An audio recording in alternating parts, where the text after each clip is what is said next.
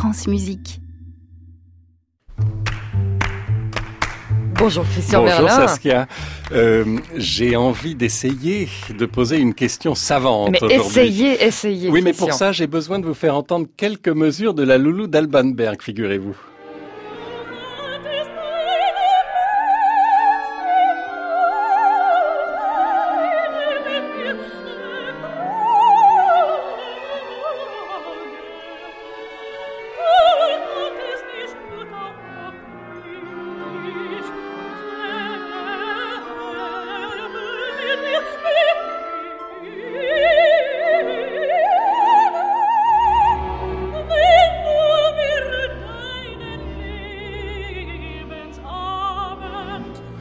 Voilà, ça c'est ce qu'on appelle le lead de Loulou au deuxième acte. Musique fascinante, mais excessivement difficile pour la soprano. C'est un des plus beaux rôles du répertoire. On a longtemps espéré, par exemple, que Nathalie Dessay allait le faire, parce que c'était tout à fait dans ses cordes. C'est exactement cette tessiture de soprano coloratour. Et l'actrice qu'elle est en aurait fait un portrait, une incarnation sans doute passionnante. Elle ne l'a jamais fait, elle a renoncé, figurez-vous, parce que euh, elle a déclaré qu'elle était incapable de le mémoriser.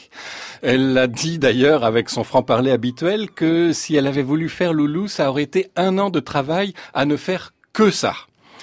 Alors j'aimerais faire la comparaison avec quelqu'un d'autre qu'on va beaucoup entendre bientôt sur France Musique. Lundi prochain. Voilà, Barbara Hannigan.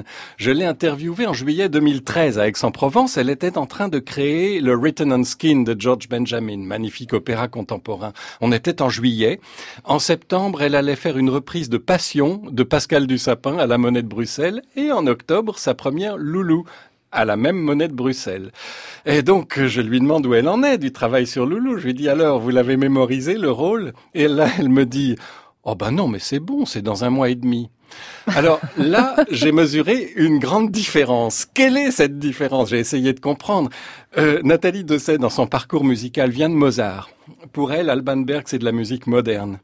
Euh, Barbara Hannigan vient de la musique hyper contemporaine du 21e siècle. Son répertoire, c'est Ligeti, Gérard Griset, euh, Boulez, euh, George Benjamin. Pour elle, Alban Berg, c'est du classique. Et ça, ça fait vraiment réfléchir, parce que ces notions de classique ou de moderne, on a toujours l'impression qu'elles sont absolues, qu'elles sont figées. Mais non, elles sont extrêmement relatives selon comment, on- de quel point de vue on s'y prend et par quel bout on les prend, en amont ou en aval. Prenez quelqu'un comme Simon Rattle. Il a aimé la musique classique en écoutant Stravinsky et Michael Tippett et Britten.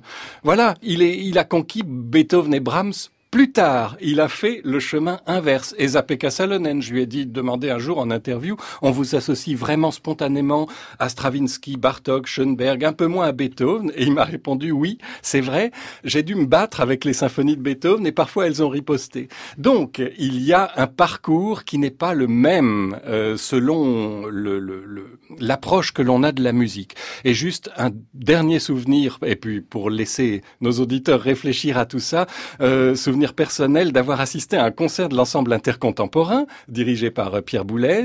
Il y avait du Mantovani, il y avait du Kiburtz, des contemporains. Et à la fin, en deuxième partie, Schoenberg, la symphonie de chambre. Notre ami Jean-Pierre Derrien, grande voix de France Musique, était là. Et avant que le Schoenberg commence, il s'est s'est écrié Ah, de la musique ancienne. voilà. Et ben oui, il avait raison. Tout ça est très relatif, euh, donc si on pouvait y réfléchir un peu, euh, et j'attends les retours des auditeurs. Ah sur mais oui, n'hésitez pas à nous contacter sur la page de France Qui me fassent des dissertations évidemment. en trois parties. Qu'est-ce qui est classique?